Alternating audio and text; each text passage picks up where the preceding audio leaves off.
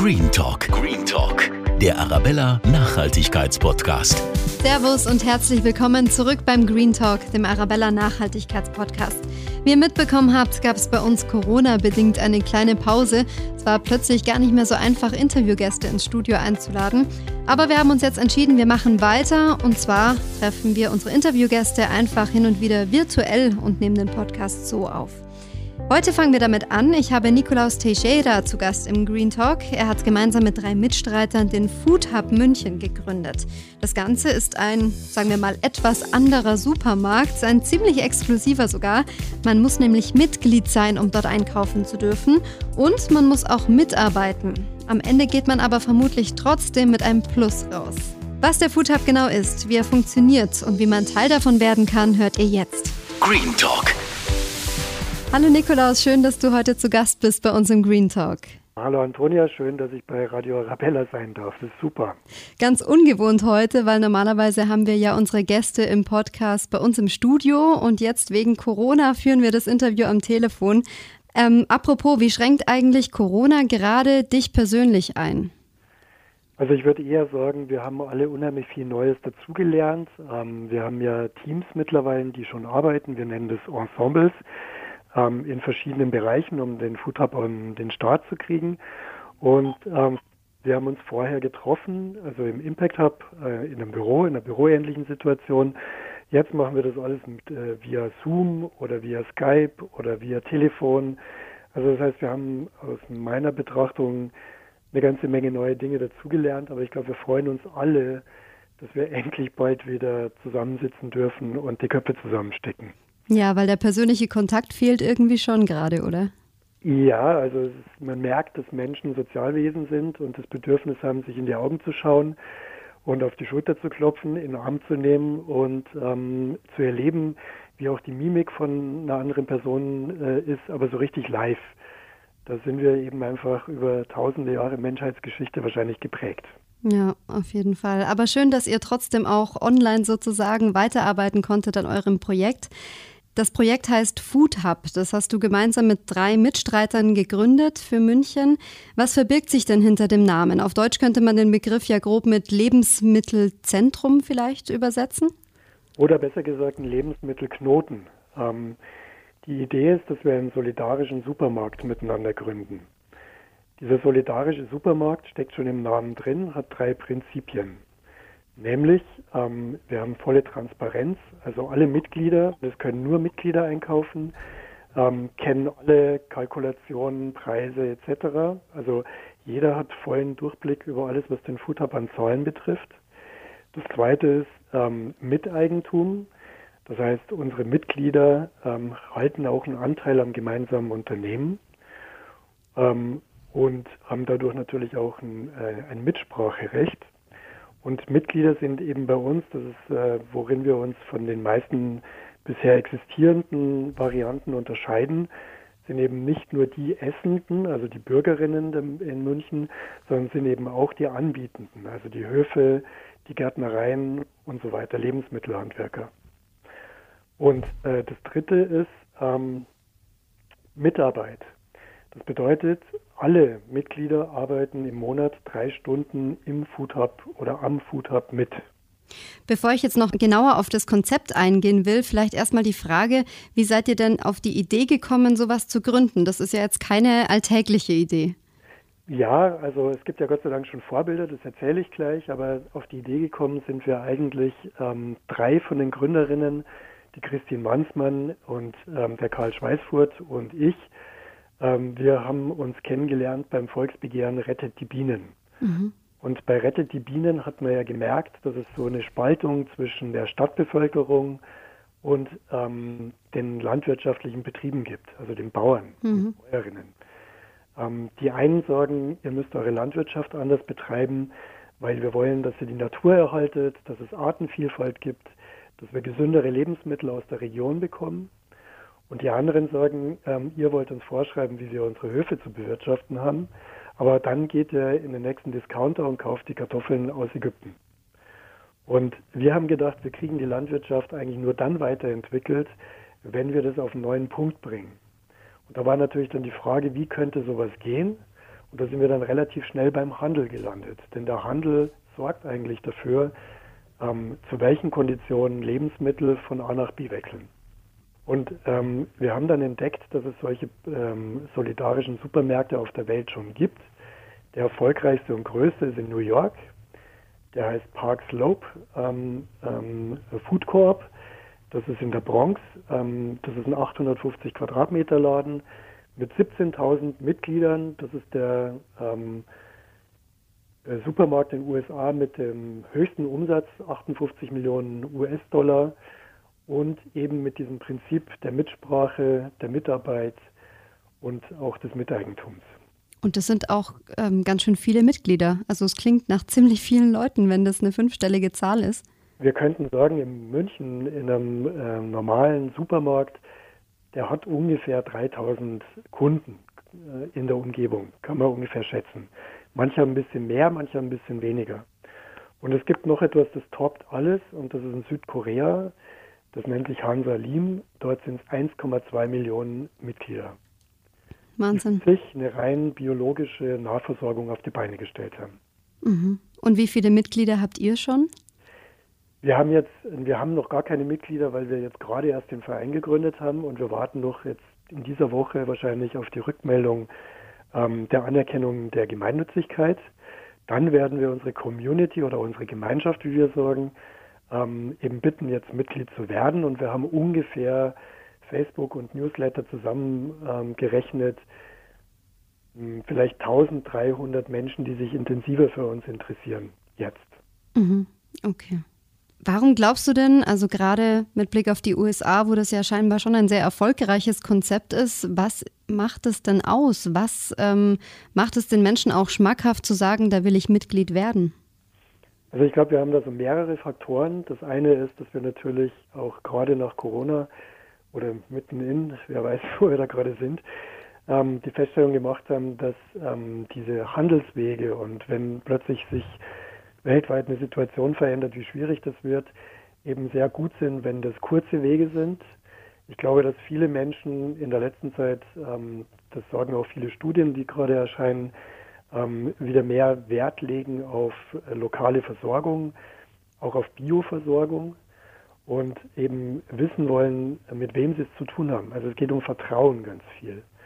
Und das ist etwas, was wir eben bieten können. Also dadurch, dass die Menschen im Food Hub mitarbeiten, lernen sie sich kennen, lernen auch die Anbietenden kennen.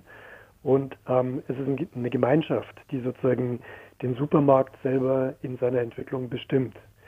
Denn wenn ich heute in einen Supermarkt reingehe, ich habe relativ wenig Transparenz. Ich weiß eigentlich kaum, woher die Lebensmittel wirklich stammen, ob die Bildchen auf den Verpackungen die Lebensrealität der Tiere oder der Pflanzen äh, widerspiegelt, ob die Bauern fair entlohnt worden sind, ähm, ob das nicht wahnsinnig weit in der Weltgeschichte rumtransportiert äh, wurde, das sind alles Dinge, die ich nicht weiß. Und wenn mir das wichtig ist, ähm, da etwas zu verändern, dann muss man es selber in die Hand nehmen. Und das ist unser Credo. Wir sagen, wir machen die Wände so leicht wie den Einkauf im Supermarkt. Und wir machen das eben als Gemeinschaft. Mhm. Lass uns mal ein bisschen genauer auf das Konzept eingehen von Food Hub. Also wer darf bei euch mitmachen und was muss man dafür tun, um mitzumachen? Dürfte ich jetzt auch einfach sagen, ähm, ich bin ein ganz normaler Konsument sozusagen und ich möchte Teil davon werden? Ja klar, super. Also ähm, wir denken, es wird wahrscheinlich, sobald wir die Halle haben, ähm, so sein, dass vermutlich in ganz München ungefähr 30 Prozent der zukünftigen Mitglieder auch weitere Wege zurücklegen, weil, weil sie dieses Prinzip gut finden und haben wollen. Und wir rechnen damit, dass wir zwischen 60 und 70 Prozent der Mitglieder wahrscheinlich dann aus der Umgebung haben werden. Und das ist genauso, wie du sagst. Du wirst Mitglied im Verein. Dadurch sind die Menschen auch, ähm, die Mitarbeiter abgesichert während ihrer ehrenamtlichen Tätigkeit im Food Hub. Und auf der anderen Seite wird man eben auch Miteigentümerin. Das heißt, man kauft einen Anteil am Food Hub, der wird etwa 180 Euro betragen. Ähm, dieses Geld kriegt man wieder zurück, wenn man zum Beispiel umzieht oder so. Das heißt, das ist kein verlorenes Geld, das ist die Einlage, die man macht. Und wir werden am Anfang eben äh, unsere Mitglieder auch fragen, dass die, die sich das leisten können, uns auch einen Kredit geben, damit wir möglichst wenig bei Banken Kredite bekommen müssen, weniger Zinsen bezahlen müssen und das eben selber zusammen auf die Beine stellen. Und äh, wir haben auch daran gedacht, dass es natürlich viele Menschen in München gibt, die wahrscheinlich das Bedürfnis haben, sich sehr gut zu ernähren, auch bio zu ernähren und manchmal vielleicht das Problem haben, dass sie sagen, das ist mir im Bioladen zu teuer, ich kann es nicht machen. Die werden bei uns ähm, durch einen speziellen Tarif als Geringverdienende eben ähm, günstiger Mitglied. Es ist ein solidarischer Supermarkt. Okay. Man darf dann also auch nur einkaufen, wenn man auch Mitglied ist. Es gibt ja so ein paar Vorgaben sozusagen, die es dann auch zu erfüllen gibt. Unter anderem diese, ich glaube, drei Stunden pro Monat sind es, die man dann auch mithelfen muss. Wie schaut diese Mitarbeit aus? Das ist ganz unterschiedlich. Ähm, also wir haben im Januar die Gründerinnen zusammen, also wir haben noch einen vierten Mann an Bord. Das ist der Quentin Oran, der ist aus Frankreich. Mit ihm zusammen haben wir äh, eines unserer Vorbilder, La Louvre, besucht. Die haben mittlerweile 6500 Mitglieder in Paris und haben uns das mal angeschaut, wie das läuft. Also es ist so, es gibt ganz viele Menschen, die arbeiten in festen Teams, ähm, zum Beispiel bei der, an der Kasse oder beim Aufräumen oder beim Regale einräumen oder beim Putzen oder eben auch in den Abpackstationen. Also wir werden, damit es für die Mitglieder günstiger wird, zum Beispiel eben Artikel in großen Mengen äh, bekommen und werden die dann selber in kleinere Portionen ähm, umverpacken oder eben als unverpackt Artikel auch anbieten. Beides werden wir machen. Mhm. Oder äh, es gibt noch eine weitere Möglichkeit. Wir brauchen natürlich zum Beispiel auch Steuerberater oder äh, Menschen mit ganz bestimmten Spezialkenntnissen, IT-Menschen. Und die können zum Beispiel ihre drei Stunden dann auch mit dieser Art von Tätigkeit beitragen. Okay, also da wird dann ganz individuell auch auf das Mitglied eingegangen. Was kann er, was möchte er vielleicht leisten? Genau, und das ist so, es gibt ja auch viele Menschen, die nicht so einen regelmäßigen Tagesablauf haben. Ähm, das sind dann unsere Springergruppe. Die haben dann äh, den Vorteil, dass sie eben ähm, auch ihre Schichten verlegen können, je nachdem, wie sie verfügbar sind. Die haben halt nur den Nachteil, dass sie zu unseren Spitzen, Spitzenzeiten, wo eben viele Menschen, die einen geregelten Lebenslauf äh, haben, arbeiten können, da werden die dann nicht eingesetzt. So wird es ungefähr funktionieren. Okay. Und bekommt man dann so einen Mitgliedsausweis oder wie läuft es? Genau, wir haben sozusagen so eine Art Check-in. Also die Tür geht auf, du kommst rein, da steht dann so ein, ähm, wie sagt man neudeutsch, ein Terminal, äh, wo du deine Karte hinhältst. Da gibt es dann entweder ein grünes oder ein rotes Licht. Wenn es ein grünes Licht gibt, heißt du hast alles mitgemacht und kannst einkaufen gehen. Und wenn es ein rotes Licht gibt, dann heißt es irgendwie, Moment, du hast wahrscheinlich deine letzte Schicht nicht gemacht, wir müssen reden. Ja, okay. Das heißt also, wenn jemand da wirklich sich nicht daran hält, ähm, an die Arbeiten, die er zu verrichten hat, da wird dann auch direkt das rote Licht angezeigt und ähm, er kann nicht so einfach einkaufen gehen. Genau, wir müssen dann einfach klären, woran es gelegen hat. Also es geht nicht darum, jetzt irgendwie große Sanktionen äh, aufzufahren. Es sei denn, es sind Menschen, die das halt häufiger tun, weil nochmal, es ist ein solidarischer Supermarkt. Ähm, ich glaube, dass die Mitglieder, die jetzt regelmäßig mitarbeiten und sich da einbringen und sich auch, äh, also das ist ja unser eigener Laden. Also jeder ist ja Eigentümer dieses Supermarkts. Es ist ja im eigenen Interesse, das zu machen. Aber eben, es soll auch kein Ungleichgewicht geben. Also es soll eben nicht so sein, dass manche ganz viel machen und andere wiederum nichts, weil dann fühlt man sich wahrscheinlich nicht sehr wohl. Hm. So eine Gemeinschaft ist dann nicht sehr tragfähig. Geben und nehmen. Richtig, genau. Wo werdet ihr denn verkaufen? Also habt ihr da schon eine Halle oder einen Ort festlegen können? Ja, das Problem in München ist natürlich, das wissen wir alle, dass ähm, die Mietpreise relativ hoch sind und dass jetzt ähm, die Flächen auch relativ begrenzt sind. Wir sind im Moment mit den ersten ehrenamtlichen in Zukunft Mitgliedern, die sich jetzt schon einbringen, dabei eben nach so einem Standort zu suchen, nach einer Halle zu suchen. Und wir haben jetzt so ein oder zwei Angebote bekommen, die waren schon ganz interessant, vielleicht noch nicht ganz perfekt. Das heißt, wir sind, also wenn da draußen in der Mithörerschaft jemand in München eine Fläche weiß, die ungefähr 1000 Quadratmeter plus X hat, dann sind wir da total interessiert und würden uns freuen.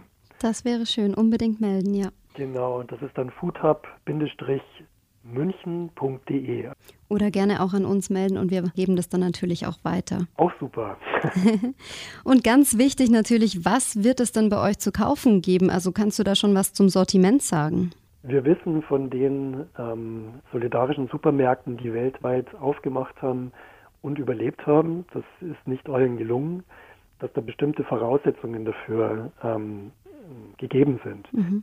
Eines ist, wir brauchen eine relativ große Fläche, weil wir wollen ein Vollsortiment anbieten. Das heißt, wenn Menschen drei Stunden im Monat mitarbeiten, dann haben die natürlich Lust, oft auch gleich einzukaufen und finden es natürlich super, wenn sie die meisten Dinge, die sie brauchen, auch direkt in einem Laden, in ihrem Laden vorfinden. Also das heißt, wir haben den Plan gerade im Moment, wir wollen mit 51 Prozent äh, Direktvermarktung anfangen.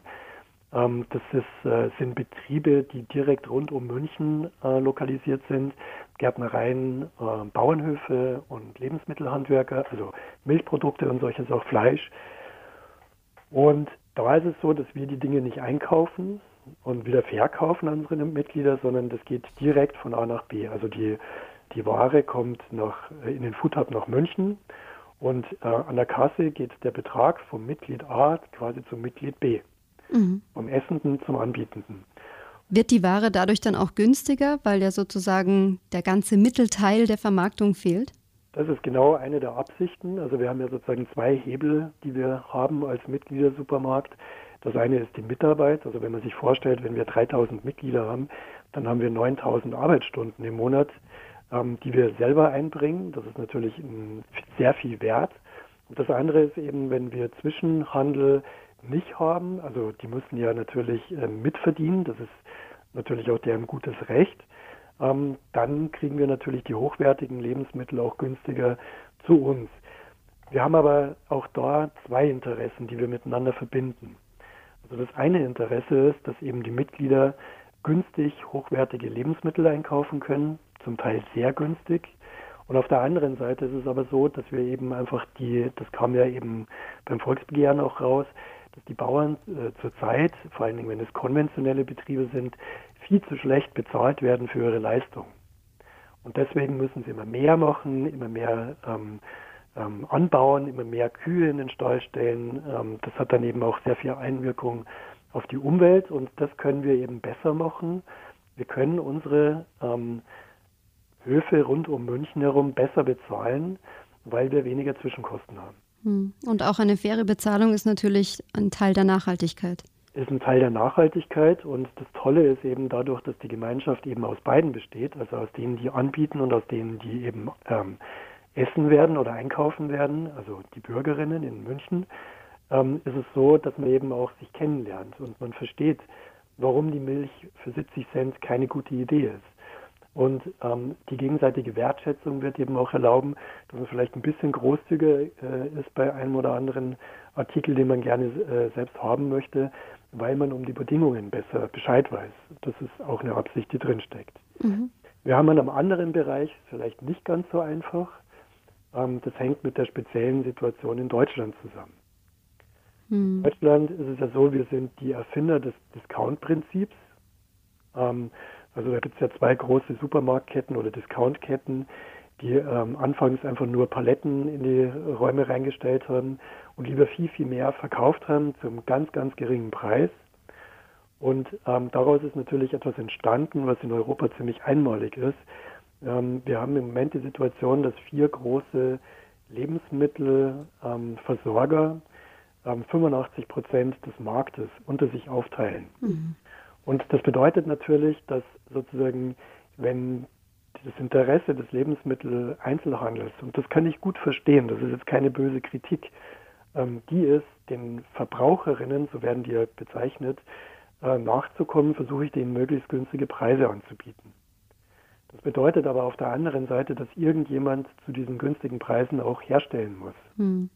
Und das ist das, was wir immer wieder hören, ja nicht nur in Deutschland, auch in Spanien und sonst wo, wo dann eben die Bauern zu Bedingungen arbeiten oder wiederum ähm, halb sklavenähnliche Arbeitsbedingungen für ihre Mitarbeiter anbieten müssen, um konkurrenzfähig zu bleiben. Hm. Und das ist eine Situation, die nicht so schön ist. Und wir haben eben gelernt, dass wenn wir das so machen, wie wir das machen wollen, da sozusagen etwas viel äh, stark verbessern können, weil wir das gemeinsam machen und weil es in unserem gemeinsamen Interesse ist. Und das ist der Vorteil vom Food Hub. Mhm. Das bedeutet, also so als letzte Anmerkung, mhm. wir werden, also wir kalkulieren jetzt im Moment so zwischen, also zum Start mit 2000 Mitgliedern. Wir hoffen, dass wir dann eben auch wie in Paris nach zwei, drei Jahren eben 6.000, 7.000 Mitglieder haben. Wenn wir uns aber vorstellen, dass so eine Stadt wie München vielleicht mal drei oder 400.000 Menschen ähm, äh, diesen Unterschied machen, weil es ihnen wichtig ist, woher die Ernährung kommt und dass das fair für alle Seiten passiert, dann würde das bedeuten, dass wir eigentlich ähm, die Hälfte der bayerischen Landkreise, also der oberbayerischen Landkreise zum Beispiel, in eine bessere Landwirtschaft geführt hätten, wo die Landwirte und Gärtnereien sich darauf verlassen könnten, dass sie gute Abnahmebedingungen haben, weil sie selbst eben auch Miteigentümer sind und ähm, zu fairen Bedingungen produzieren können. Und wer außerdem pro, äh, profitiert von der ganzen Geschichte, das ist die Artenvielfalt, denn ähm, die, die bei uns mitmachen, die, denen stellen wir auch bestimmte Bedingungen, eben zum Beispiel, dass sie Blühflächen ähm, ausweisen, damit eben Insekten, Bienen und so weiter Lebensräume finden. Das wäre jetzt meine nächste Frage gewesen. Und zwar hast du ja schon gesagt, ähm, auf jeden Fall muss die Regionalität gegeben sein. Aber gibt es da noch andere Vorgaben, die ihr sozusagen habt an die Lebensmittelhersteller, von denen ihr dann auch beziehen wollt? Ja, ja, klar. Und die unterscheiden sich so ein bisschen von dem, was jeweils in den Höfen ähm, passiert. Also wir wollen eben, wir legen Wert darauf, dass eben möglichst äh, keine Rückstände ins Grundwasser kommen, also dass die Viehbesatz äh, möglichst gering ist, also dass eben nicht zu viel Tiergülle auf den Feldern landet. Wir wollen eben die Blühflächen haben, damit Artenvielfalt eine Chance hat. Wir wollen ähm, sowieso mit Biohöfen äh, starten und wir haben aber perspektivisch auch vor, dass wir eben zum Beispiel Höfen, die jetzt vorhaben, umzustellen, also die eine bessere Landwirtschaft für sich selber auch erstrebenswert finden und das tun wollen und vielleicht nicht wissen, wie das geht oder wo da ein Markt dafür ist, denen wollen wir Offenheit bieten. Und das Dritte ist, ähm, also wir wollen auch schauen, also zum Beispiel in München gibt es eine ganze Menge Leute, die haben ähm, ähm, Obstbäume, Streuobstbäume. Und die sind wahrscheinlich nicht biozertifiziert, aber die, die wirtschaften genauso. Und das wäre aber total schön, wenn wir im Food Hub eben auch zum Beispiel direkt aus dem Umland eben Äpfel oder Beeren oder andere Früchte haben, die wir dann direkt äh, in den Food Hub reinbekommen. Also wir wollen eine, sozusagen eine, eine klein strukturierte ähm, Landwirtschaft unterstützen gerade auch Landwirtschaftsbetriebe, die sich vielleicht auch so teure Siegel nicht leisten können, könnte ich mir vorstellen, oder? Zum Beispiel und vor allen Dingen wollen wir auch gerne, dass eben Landwirtschaftsbetriebe sich nicht rein spezialisieren auf ein einziges Produkt, wie wir mhm. heute sagen. Eigentlich sind es ja Nahrungsmittel. Also ähm, es ist einfach nicht gut, wenn ein Hof große Flächen mit zum Beispiel einer Maiskultur nur bewirtschaftet. Das hat Einfluss auf die Bodenqualität. Ähm, da gibt es Bodenerosion und solche Sachen. Das heißt, was wir wollen, ist, wir wollen Betriebe unterstützen, die eher auf eine Vielfältigkeit setzen, also die mehr als ein Produkt ähm, auf ihren Feldern ähm, anbauen zum Beispiel oder auch verschiedene Tierrassen halten. Ähm, also uns geht es um die Symbiose und um den Wechsel der Fruchtfolge.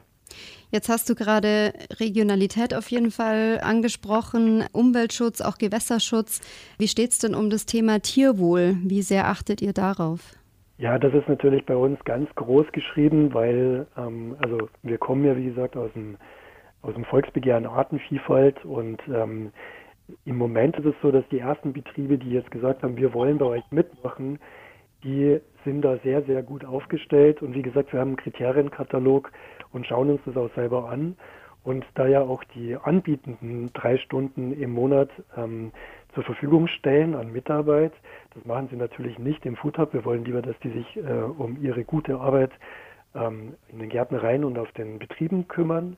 Aber wir wollen natürlich, dass die zum Beispiel eben anbieten, dass die Mitglieder aus der Stadt eben die Höfe kennenlernen, sich ein eigenes Bild machen können, dass es Hoffeste gibt zum Beispiel oder eben auch, dass es ein Angebot gibt, dass wenn Ernten anstehen, dass unsere Mitglieder dann da mithelfen können. Also mhm. wir wollen diese Verbindung wiederherstellen. Das Problem im Supermarkt, das wir im Moment haben, ist, wir haben anonyme Produkte, die sind irgendwie verpackt, da stehen irgendwelche Dinge drauf und wir haben keine Ahnung, wie die Zusammenhänge sind. Und das können wir zusammen ganz einfach überbrücken. Hm. Jetzt hast du vorhin auch schon angesprochen, ihr werdet teilweise auch unverpackte Lebensmittel anbieten. Das ist ja auch immer ein großes Thema, die viele Plastikverpackungen und so weiter. Ähm, wie groß ist da das Augenmerk bei euch? Das ist eigentlich ziemlich groß. Also wir haben in unseren ähm, Besuchsreisen auch verschiedene Konzepte schon kennengelernt und haben gesehen, dass das mittlerweile wunderbar funktioniert und werden schauen, dass wir möglichst viel in ähm, also Recycling ähm, äh, Verpackungsmaterialien investieren und eben auch in Unverpacktstationen. Super, das heißt, man kann also auch mit ähm, Tupperware oder, oder Glasbehältnissen ähm, zu euch kommen und so einkaufen. Genau, die werden dann abgewogen. Ähm, also wir erleben ja jetzt sogar in der Corona-Zeit, dass die tollen Unverpacktläden, die es in München, glaube ich, mittlerweile ja, fünf oder sechs Stück gibt, mhm. ähm, dass die weiterhin so betrieben werden können. Die haben jetzt mehr Hygieneaufwand zwar, aber das Prinzip an sich ist dadurch nicht gescheitert. Und das ist eine sehr gute Nachricht. Mhm. Mich selber auch total freut und ich wünsche den Unverpacktläden in München auch weiter wirklich ganz viel Erfolg. Ja, ich war auch letztens wieder, da musste man eben Hände waschen dieses Mal, bevor man angefangen hat, genau. die Schäufelchen in die Hand zu nehmen. Genau, also das heißt, das werden wir natürlich auch äh, adaptieren. Und ähm, dann ist es ja so, du hast mich vorher nochmal nach dem Sortiment gefragt. Jetzt ist es ja so, zum Beispiel Oliven wachsen nicht in Bayern. Also wir haben zwar einen Klimawechsel, aber ähm, Oliven werden nach wie vor nicht in Bayern wachsen. Das heißt, da haben wir auch vor, dass wir eben in Regionen ähm, gehen, wo zum Beispiel ähm, ähm, die, die, Entwicklung noch etwas schwach ist, wo Leute eigentlich eher suchen, wie können sie gute Produkte überhaupt handeln. Und ähm, dann können wir eben als Gemeinschaft hergehen und sagen, wir haben jetzt einen Hof zum Beispiel in Griechenland, die haben ganz tolle ähm, Oliven, möglicherweise in einer bestimmten Anbauform. Und ähm, wir bauen dieses Projekt mit auf. Also wir können den Wertschöpfung vor Ort mit aufbauen mit unserer Stärke, die wir als Gemeinschaft hier in München haben. Also das heißt, Region bedeutet bei uns immer Regionalität, was hier in, in der Umgebung wächst. Das hat äh, Vorzug. Und dann wollen wir aber natürlich alle ähm, ein gutes Olivenöl. Wir wollen im Winter auch mal Orangen essen. Und da suchen wir uns dann eben auch bestimmte Projekte aus, ähm, wo wir eben das Gefühl haben, dass dort bestimmte Kriterien auch einfach eingehalten werden. Mhm. Wann ist denn dir persönlich das Thema Nachhaltigkeit äh, begegnet in deinem Leben? Also was bedeutet Nachhaltigkeit für dich und warum liegt es dir so besonders am Herzen? Also Nachhaltigkeit ist ja mittlerweile ein Begriff, der sozusagen ähm, vielleicht ein bisschen, ähm, manchmal fragt man sich, was da eigentlich drinsteckt, also was verbirgt sich dahinter. Für mich ist es so, dass Nachhaltigkeit bedeutet, dass wir ähm, mit unserem eigenen Tun ähm, unsere Kinder oder uns selber in Zukunft nicht schädigen. Also das heißt, dass wir einen Lebenswandel ähm, entwickeln, der eben einfach uns den Planeten, unsere Lebensgrundlage erhält. Und bei mir persönlich, und ich glaube, das äh, kennen auch viele Leute vielleicht, ähm, gibt, es gibt immer so Lebenserfahrungen, die man macht. Also bei mir war das so, ich war ursprünglich in der Werbung tätig, ähm, ziemlich lange und ähm, habe irgendwann mal für mich selber festgestellt, dass ich eigentlich ein Problem habe, äh, dass ich ständig Produkte erfolgreicher mache, ähm, deren Zweck sich mir mehr und mehr eigentlich nicht so richtig erschlossen hat. Mhm. Und ich musste da unbedingt raus. Also das war tatsächlich so eine echt schwierige Erfahrung dann irgendwann. Es war, ich konnte es nicht mehr in äh, Übereinstimmung bringen. Ich war dann ein Jahr lang auf einem äh, Bioland Milchviehbetrieb und habe mir überlegt, vielleicht Bauer zu werden und habe eben einfach mal kennengelernt, wie das ist, wenn man etwas macht, was total Sinn macht und wo die Tätigkeit ähm, direkt, man kann immer gleich sehen, ähm, was das für ein Erfolg ist. Also mhm. man hat eine Beziehung zu den Tieren, man äh, sieht, dass die Böden gut behandelt werden. Ähm, das ist eine ganz tolle Erfahrung, die ich da gemacht habe. Mhm. Und dann habe ich mir aber überlegt, dass ich eben selber vielleicht nicht der talentierteste Bauer bin und habe mir dann überlegt, was kann ich denn mit meinen Fähigkeiten in Zukunft machen? Und bin dann eigentlich wieder zurückgegangen ähm, und habe Kommunikation lange Zeit gemacht, so vor allen Dingen im Stiftungssektor und im sozialen Bereich und ähm, bin dann eben auch Campaigner geworden. Also Campaigner bedeutet in dem Fall direkte Demokratie, so wie wir das in Bayern kennen und wie wir das mit dem Volksbegehren zugunsten der Artenvielfalt eben auch gemeinsam gemacht haben, ein Gesetz erlassen.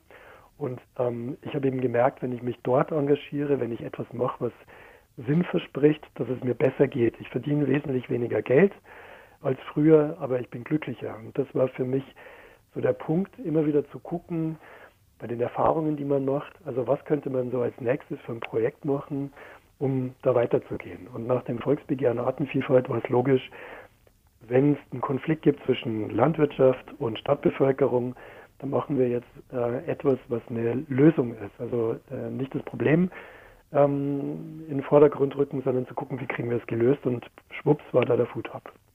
Super. Dann komme ich jetzt zu unserer Schlussfrage, die wir jedem Podcast-Gast stellen. Und zwar, wenn du eine Sache in unserer Welt ändern könntest, welche Sache wäre das? Ähm, also ich, ich, würde gerne sagen, ähm, nicht könnte, weil das ist dann so besser ist es tun. Ja? Aber eigentlich ist es schon passiert. Also in den letzten acht Wochen, die, die wir in einer Ausnahmesituation verbracht haben, habe ich gemerkt, dass die Menschen sich wesentlich offener begegnen. Und sozusagen, wenn ich etwas begleiten könnte für die Zukunft, dass es so bleibt, dann ist es genau dieser Punkt, nämlich dass wir mehr Wertschätzung füreinander haben, mehr Wertschätzung für unsere Lebensumgebung und dass wir zusammen Lösungen anpacken, die uns das eben einfach bringen. Mhm. Sehr schön. Und ich glaube, mit dem Food Hub ist das auch ein Projekt, mit dem dir das auch gelungen ist, weil das klingt rundum nachhaltig. Genau, also es ist so, gelungen ist es dann, wenn wir die Tore aufmachen, das heißt, ja. wir die Halle gefunden haben. Aber wir entwickeln eben jetzt zum Beispiel genau das Sortiment schon zusammen mit Menschen, die den Food Hub auch ähm, haben wollen, die sich da jetzt schon ehrenamtlich ähm, demokratisch einbringen können. Also das heißt, wir haben jetzt schon die Mitgestaltung, wir bringen es schon voran und wir machen da schon gemeinsame Erfahrungen und das ist echt total super. Auch zu sehen, wie viel Energie da reinkommt. Wie erfährt man denn, wenn, wann ihr öffnet? Auf jeden Fall auf unserer Website oder ähm, auf Facebook und ähm, unser Plan ist, dass wir zum Jahresende aufmachen, allerspätestens ähm, im allerspätestens im Frühling kommenden Jahres.